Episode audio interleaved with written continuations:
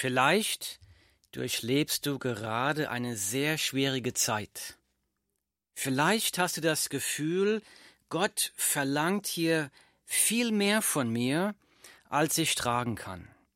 Vielleicht hast du das Gefühl, mein Glaube reicht nicht aus, um diese Prüfung zu überstehen. Dann hat Gott jetzt eine Botschaft für dich und die Botschaft lautet fünf Strategien zum segensreichen Bestehen von Glaubensprüfungen. Lasst uns dazu unseren Bibeltext heute Abend lesen. Ich lese aus 1. Mose Kapitel 22, Verse 1 bis 13. Und es geschah nach diesen Begebenheiten, da prüfte Gott den Abraham und sprach zu ihm, Abraham. Und er antwortete, Hier bin ich. Und er sprach, Nimm doch deinen Sohn, deinen einzigen, den du lieb hast, Isaak, und geh hin in das Land Moria und bringe ihn dort zum Brandopfer dar, auf einem der Berge, den ich dir nennen werde. Da stand Abraham am Morgen früh auf und sattelte seinen Esel. Und er nahm zwei Knechte mit sich und seinen Sohn Isaak. Und er spaltete Holz zum Brandopfer, machte sich auf und ging hin an den Ort, den ihm Gott genannt hatte. Am dritten Tag erhob Abraham seine Augen und sah den Ort von ferne. Da sprach Abraham zu seinen Knechten, Bleibt ihr hier mit dem Esel, ich aber und der Knabe wollen dorthin gehen und anbeten. Und dann wollen wir wieder zu euch kommen. Und Abraham nahm das Holz zum Brandopfer und legte es auf seinen Sohn Isaak. Er aber nahm das Feuer und das Messer in seine Hand da und sie gingen beide miteinander. Da sprach Isaak zu seinem Vater Abraham, Mein Vater. Und er antwortete, Hier bin ich, mein Sohn. Und er sprach, siehe, hier ist Feuer und Holz, wo ist aber das Lamm zum Brandopfer? Und Abraham antwortete, Mein Sohn, Gott wird für ein Lamm zum Brandopfer sorgen. Und sie gingen beide miteinander. Und als sie an den Ort kamen, den Gott ihm genannt hatte, baute Abraham dort einen Altar und schichtete das Holz darauf. Und er band seinen Sohn Isaak und legte ihn auf den Altar oben auf das Holz. Und Abraham streckte seine Hand aus und fasste das Messer, um seinen Sohn zu schlachten. Da rief ihm der Engel des Herrn vom Himmel her zu und sprach Abraham, Abraham. Und er antwortete, Hier bin ich. Er sprach, Lege deine Hand nicht an den Knaben und tue ihm gar nichts.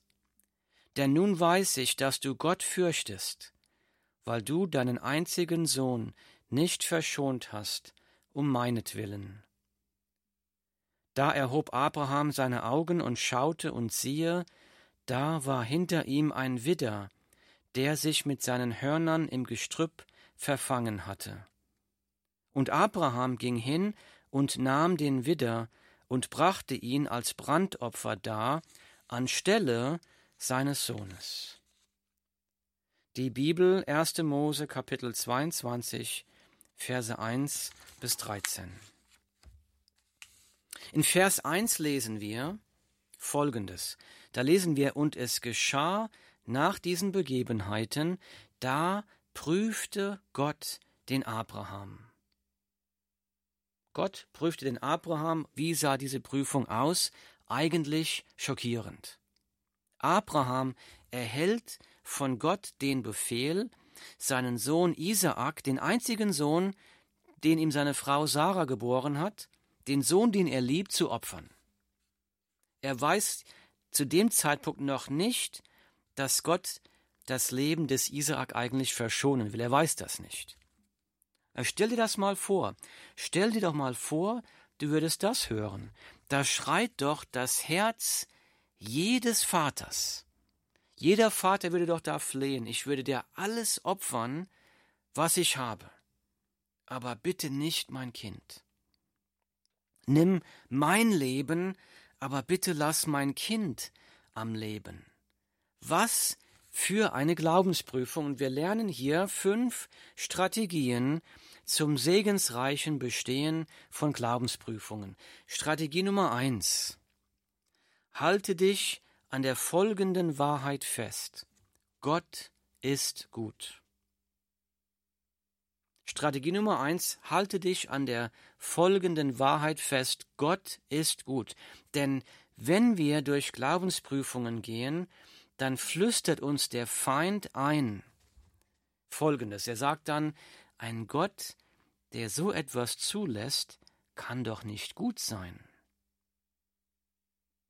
Und dieses Geflüster kommt von dem Feind. Manche Bibelskeptiker schauen sogar auf diesen Text heute und sagen, Gott ist grausam. Gott verlangt Menschenopfer.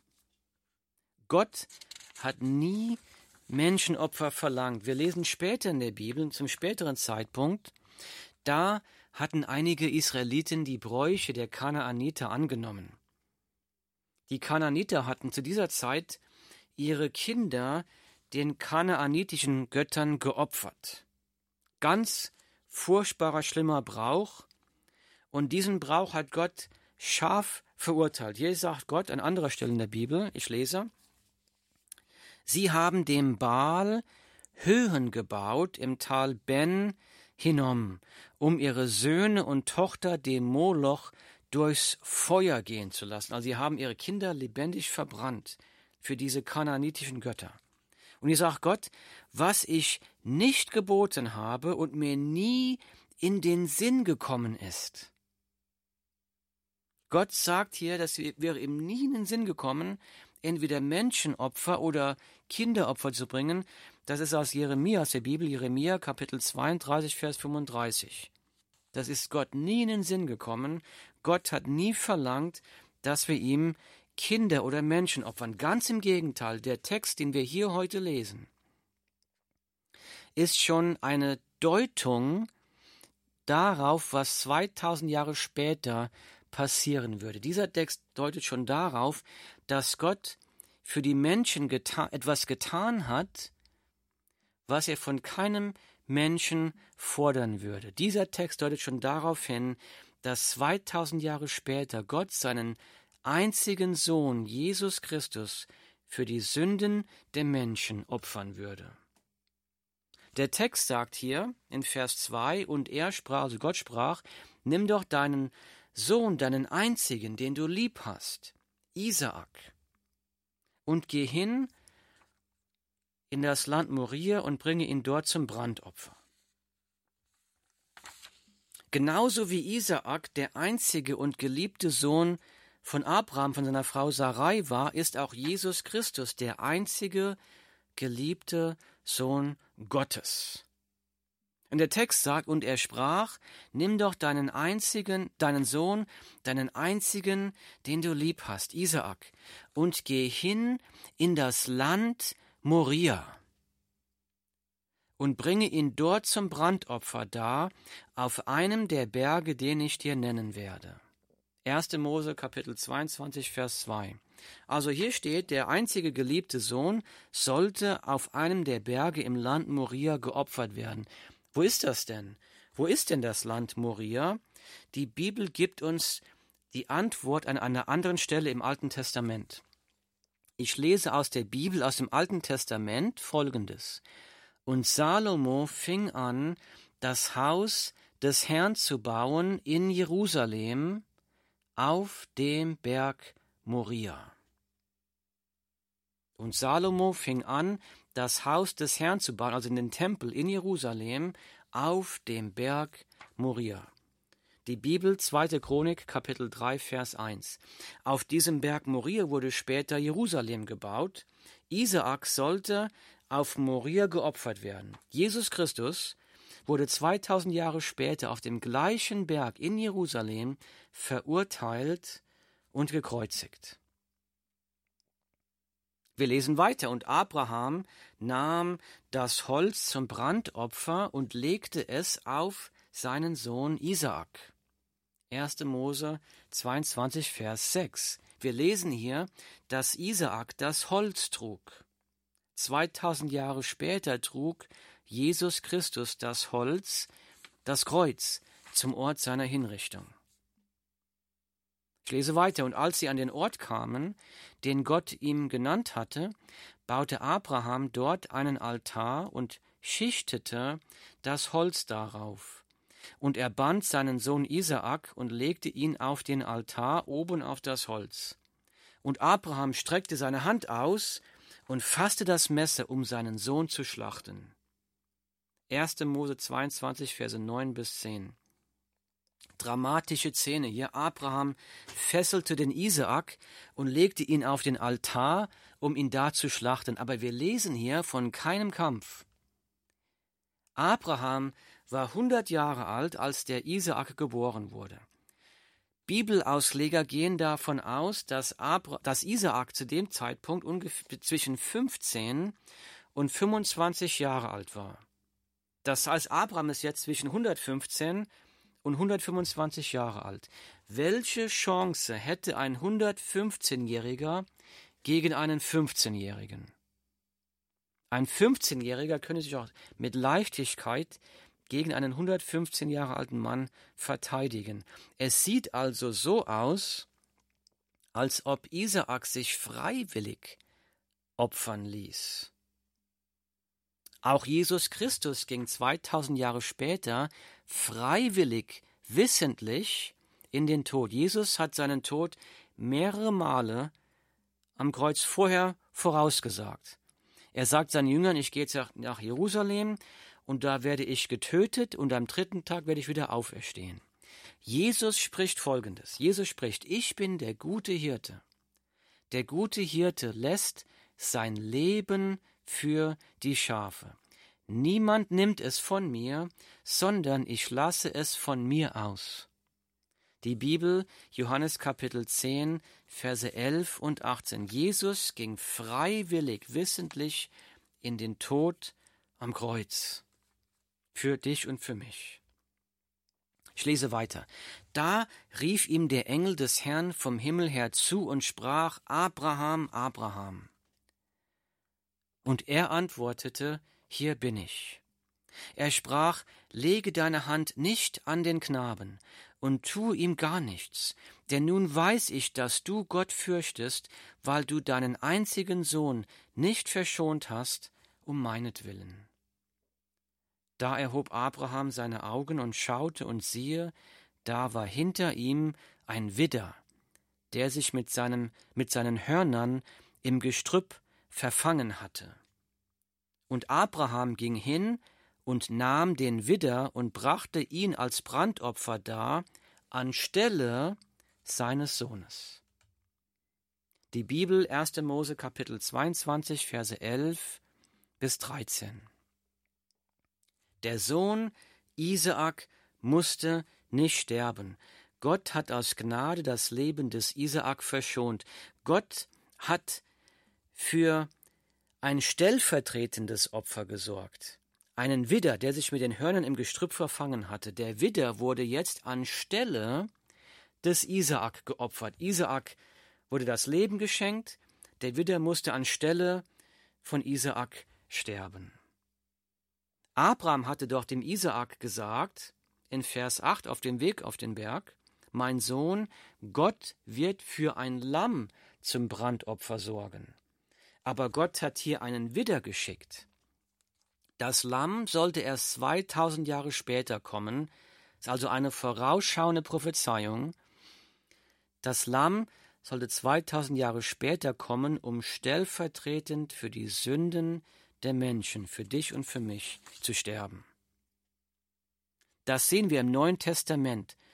Wir lesen aus Johannes 1, Vers 29, am folgenden Tag sieht Johannes, also der Täufer, am folgenden Tag sieht Johannes Jesus auf sich zukommen und spricht, siehe, das Lamm Gottes, das die Sünde der Welt hinwegnimmt. Er zeigt auf Jesus und er sagt, siehe, Jesus, das ist das Lamm Gottes, das die Sünde der Welt hinwegnimmt. Er verdammt die Sünde der Welt nicht, er verklagt die Sünde der Welt nicht, sondern er nimmt die Sünde der Welt hinweg. Jesus Christus ist stellvertretend für dich und für mich am Kreuz gestorben. Er hat stellvertretend für dich und für mich die Schuld der Sünde auf sich genommen und vollkommen bezahlt. Gott ist kein grausamer Gott, der dir eins auswischen will. Ganz im Gegenteil, Gott liebt dich. Er will dich durch Jesus Christus retten.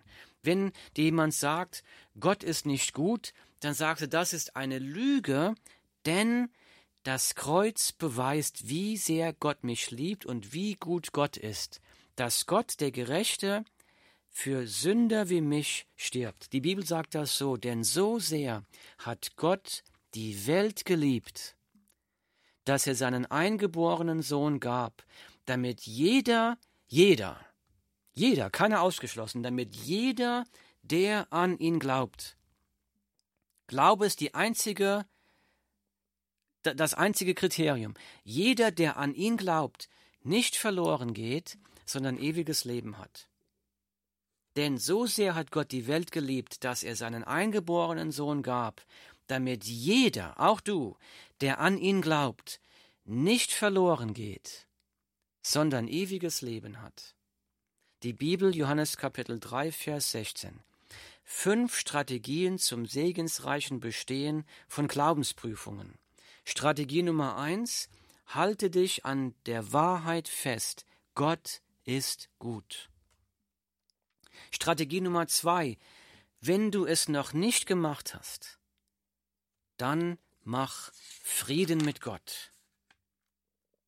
Mach Frieden mit Gott, die Vergebung der Sünden, Frieden mit Gott, das ewige Leben, Gemeinschaft mit Gott, das sind alles unverdiente Geschenke, die Jesus Christus dir am Kreuz erkauft hat.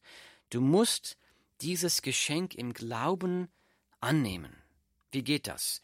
Erkenne, du musst also erkennen, dass du ein Sünder bist und dass du die Hölle verdient hast.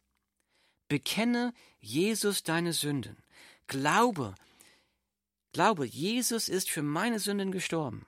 Glaube, Jesus lebt und Jesus kann mein Leben verändern. Wende dich von der Sünde ab und mach Jesus zum Herrn deines Lebens. Folge ihm nach. Wenn du das tust, in dem Moment, sagt die Bibel, wirst du von neuem geboren. Dann fängt Gott an, in dir zu wohnen. Dann wird Jesus anfangen, dein Leben mit seiner Kraft zu verändern. Fünf Strategien zum segensreichen Bestehen von Glaubensprüfungen. Nummer zwei war, wenn du es noch nicht gemacht hast, dann mach Frieden mit Gott. Geh heute Abend nicht ins Bett, ohne Frieden mit Gott gemacht zu haben. Mach Frieden mit Gott. Komm zu Jesus und mach Frieden mit Gott. Fünf Strategien zum segensreichen Bestehen von Glaubensprüfungen. Strategie Nummer drei. Erinnere dich daran, wie Jesus schon in deinem Leben gewirkt hat. Und das geht natürlich nur, wenn du schon von neuem geboren bist und schon eine Zeit lang mit Jesus unterwegs bist. In Vers 1 lesen wir, und es geschah nach diesen Begebenheiten, da prüfte Gott den Abraham. Diese Prüfung für Abraham kam nach diesen Begebenheiten. Was ist denn nach diesen Begebenheiten? Abraham hatte, ist jetzt schon seit vielen Jahren mit Gott unterwegs. Die große Prüfung kam, nachdem Abraham Gott schon viele Jahre gekannt hat. Abraham hatte nach all diesen Jahren eine innige, tiefe, persönliche Beziehung mit Gott. Abraham kannte Gott. Er hat Fehltritte getan, Gott hat sie ihm vergeben. Abraham hat das Wirken Gottes Abraham hat die Kraft Gottes in seinem Leben in greifbarer Weise erfahren. Zum Beispiel, obwohl seine Frau Sarah über 90 Jahre alt war und unfruchtbar war, wirkte Gott ein Wunder und Sarah wurde schwanger und hat dem Abraham den Isaak geboren. Abraham hat erlebt, wie Gott ihm geholfen hat, seinen Neffen Lot mit nur 318 Mann aus der Hand von einer Armee von vier Königen zu befreien in einem Kampf. Ungleicher Kampf. Abraham hat das Wirken und die Kraft Gottes in diesem Kampf erlebt. Abraham hat erlebt, wie Gott seinen Neffen Lot durch zwei Engel aus Sodom gerettet hat, bevor die Stadt vernichtet wurde. Abraham hat gesehen, wie Gott Sodom und Gomorra mit Feuer und Schwefel vernichtet hat. Abrahams Glauben ist mit den Jahren gewachsen. Er hat gelernt, ich kann Gott vertrauen. Und so nach diesen Begebenheiten, da prüfte Gott den Abraham. Strategie Nummer drei, erinnere dich daran, wie Jesus schon in deinem Leben gewirkt hat. Wenn du von neuem geboren bist, dann hast du schon diese Kraft von Jesus in deinem Leben schon erfahren. Da hast du Jesus schon wirken gesehen. Er hat dich schon vielleicht von einer Sucht befreit. Er hat dir Kraft gegeben, anderen zu vergeben. Er hat dir Kraft gegeben, dich zu versöhnen mit Menschen. Er hat dir Gnade geschenkt, Frieden, inneren Frieden geschenkt, dich von Ängsten befreit. Erinnere dich daran, wie treu Jesus seinem Wort schon war in deinem Leben. Das wird dir dann Mut geben, Jesus auch in der Zukunft zu vertrauen. Fünf Strategien zum segensreichen Bestehen von Glaubensprüfungen. Strategie Nummer vier. Frage nicht warum oder wie, sondern vertraue den Verheißungen, den Versprechen Gottes. Frage nicht warum oder wie, sondern vertraue den Verheißungen, den Versprechen Gottes. Gott hatte dem Abraham verheißen, zum Beispiel, deinem Samen, also deinen Nachkommen, will ich dieses Land geben. Er hat ihm versprochen, ich will dich zu einem großen Volk machen. Er hat ihm versprochen, in dir sollen gesegnet werden alle Geschlechter, alle Familien, alle Völker auf der Erde. Es gab bloß ein Problem, Abraham und Sarah waren unfruchtbar, sie hatten keine Kinder. Dann, nach 25 Jahren, wirkte Gott ein großes Wunder, die 90 jährige unfruchtbare Sarah gebar dem Abraham einen Sohn, den Isaak. dann lesen wir, hat Gott dem Abraham versprochen, in Isaak soll dir ein Same, also Nachkommen, berufen werden. Auf diesen einen Sohn Isaak waren alle Verheißungen, alle Versprechen, die Gott dem Abraham gegeben hat, konzentriert, auf diesem einen Sohn. Und jetzt prüft Gott den Abraham sagt, weißt du was, diesen einen Sohn opfere den mir. Jetzt hätte Abraham fragen können, warum ich? Warum gerade Isaak? Er hätte fragen können, wie? Wie soll das gehen? Wie sollen dann Gottes Verheißungen erfüllt werden, wenn ich diesen Sohn des Versprechens, den Sohn der Verheißung opfere? Wie kann Gott dann seine Versprechen erfüllen? Statt Fragen zu stellen, vertraut Abraham den Verheißungen Gottes. Wir lesen an anderer Stelle der Bibel Folgendes, da lesen wir. Durch Glauben brachte Abraham den Isaak dar, als er geprüft wurde, und opferte den Eingeborenen, er, der die Verheißungen empfangen hatte, zu dem gesagt worden war, in Isaak soll dir ein Same berufen werden. Er zählte darauf, also Abraham zählte darauf, dass Gott imstande ist, auch aus den Toten aufzuerwecken. Abraham zählte darauf, dass Gott imstande ist, auch aus den Toten zu erwecken. Das kommt aus der Bibel, Hebräer Kapitel 11, Verse 17 bis 19. Abraham hat nicht gefragt, wie soll das gehen oder warum ich, sondern Abraham hat Gottes Versprechen geglaubt. Er hat geglaubt, mit Gott ist alles möglich. Gott hat mir versprochen, dass alle Zusagen in meinem Sohn Isaak erfüllt werden, und wenn ich ihn opfern soll, dann muss Gott irgendwie wirken, ein Wunder geschehen lassen, ihn vielleicht aus den Toten auferwecken. Mit Gott ist alles möglich. Wenn du neu geboren bist, wenn du Jesus Christus nachfolgst, dann gelten auch dir die Verheißungen in der Bibel. Aber du musst die Bibel lesen, diese Verheißungen zu kennen. Gott verspricht dir, ich würde dich niemals verlassen, niemals aufgeben. Gott verspricht dir in deiner Schwachheit, da verspricht Jesus, er sagt, meine Kraft wird in der Schwachheit vollkommen. Wir haben die Gewissheit, dass Jesus Christus uns sicher zum rettenden Ufer, zum ewigen Leben führen wird.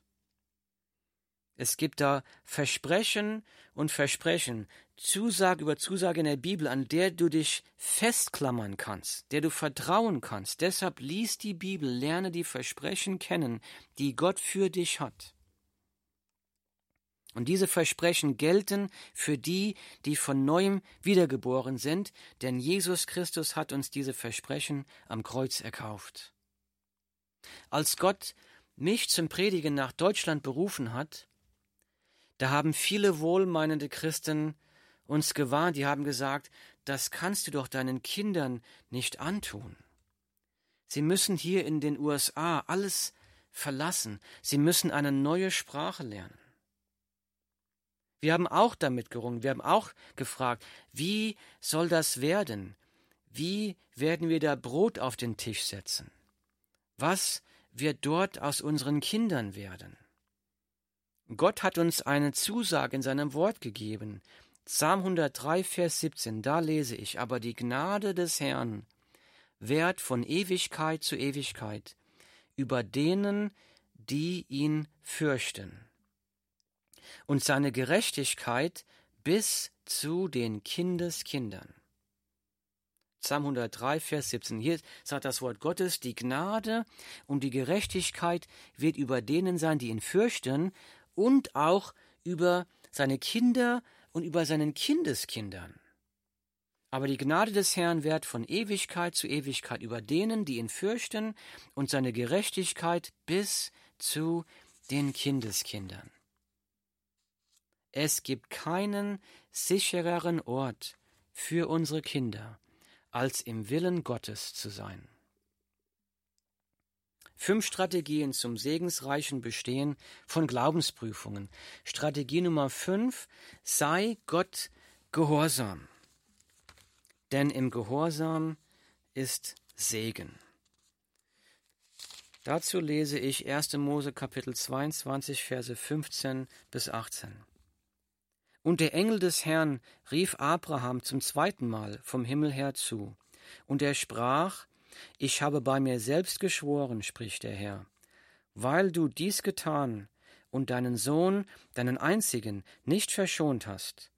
Darum will ich dich reichlich segnen und deinen Samen mächtig mehren, wie die Sterne am Himmel und wie den Sand am Ufer des Meeres.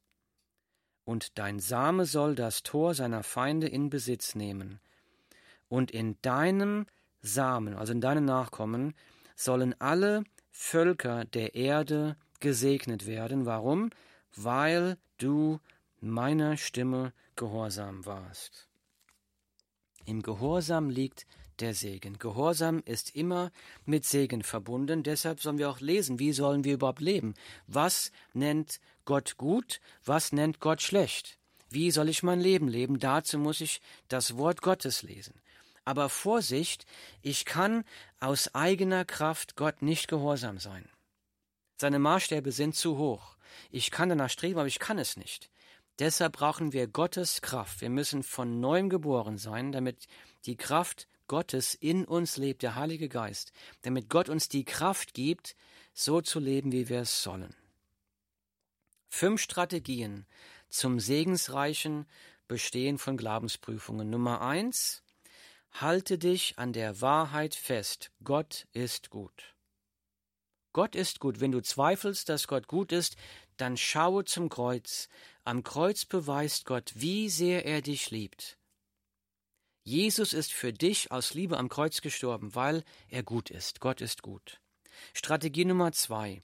Wenn du es noch nicht gemacht hast, dann mach Frieden mit Gott. Glaube, dass Jesus für deine Sünden gestorben ist. Bekenne Jesus deine Sünden und mache Jesus zum Herrn deines Lebens. Zum Herrn über dein Leben. Folge ihm nach. Da findet jeder Sünder findet Vergebung der Sünden, findet Liebe und Gnade bei Jesus Christus. Strategie Nummer drei, erinnere dich daran, wie Jesus schon in deinem Leben gewirkt hat. Schau zurück, wie du dich schon auf ihn verlassen konntest. Das wird dir Mut geben, ihm auch weiterhin zu vertrauen. Strategie Nummer vier, frage nicht warum oder wie, sondern vertraue den Verheißungen Gottes. Dazu musst du die Versprechen Gottes, die für dich gelten, kennen. Du musst das Wort Gottes lesen. Strategie Nummer 5. Sei Gott in seiner Kraft gehorsam. Denn im Gehorsam liegt der Segen. Und auch dazu musst du das Wort Gottes lesen, um zu sehen, wie soll ich mein Leben leben? Wie kann ich Gott gehorsam sein? Und vertraue da auf die Kraft von Jesus Christus. Wenn du gerade durch eine große Prüfung durchgehst, und du sagst, ich möchte zum Herrn beten, dass er mir Kraft schenkt, durch diese Prüfung zu gehen, dann lade ich dich ein, bete jetzt mit mir mit. Lasst uns beten. Himmlischer Vater, Herr, wir preisen dich. Herr, du bist ein guter Gott. Herr, du siehst die Prüfungen. Ich kann sie nicht sehen. Du siehst die Prüfungen, die jeder hier, der gerade zuhört, durchgeht. Du kennst das Leid, du kennst die Schmerzen, du kennst das Elend, du kennst die Kraftlosigkeit. Vater, ich bitte dich, komm jetzt hier in jeden Zuhörer. Gib jedem Augen, deine Herrlichkeit zu sehen. Lass sie die Herrlichkeit von Jesus Christus erkennen und wertschätzen. Herr, lass sie erkennen, dass sie verloren sind, Sünder vor dir. Rüttle sie wach. Bringe sie dazu, Frieden mit dir zu machen. Erwecke sie zum lebendigen Glauben. Herr, gib uns Vertrauen, lass unseren Glauben wachsen, dir zu vertrauen. Lass uns uns daran erinnern, wie du schon in unserem Leben machtvoll gewirkt hast. Gib uns Glauben und Vertrauen auf deine Zusagen zu bauen, unser Leben nach deinen Zusagen zu richten, nicht zu fragen, warum ich oder wie soll das gehen, sondern zu sagen, Gott hat dieses und jenes versprochen, daran will ich mich halten. Herr, gib uns Glauben und Kraft durch den Heiligen Geist, Gib uns das Wollen und das Vollenden, dir gehorsam zu sein. Gib uns Hunger, dein Wort zu lesen, zu verstehen. Und gib uns das Wollen, auch danach zu leben. Herr, segne jeden Zuhörer, segne sie, beschütze sie, führe sie, leite sie. Dir zur Ehre. In Jesu Namen. Amen.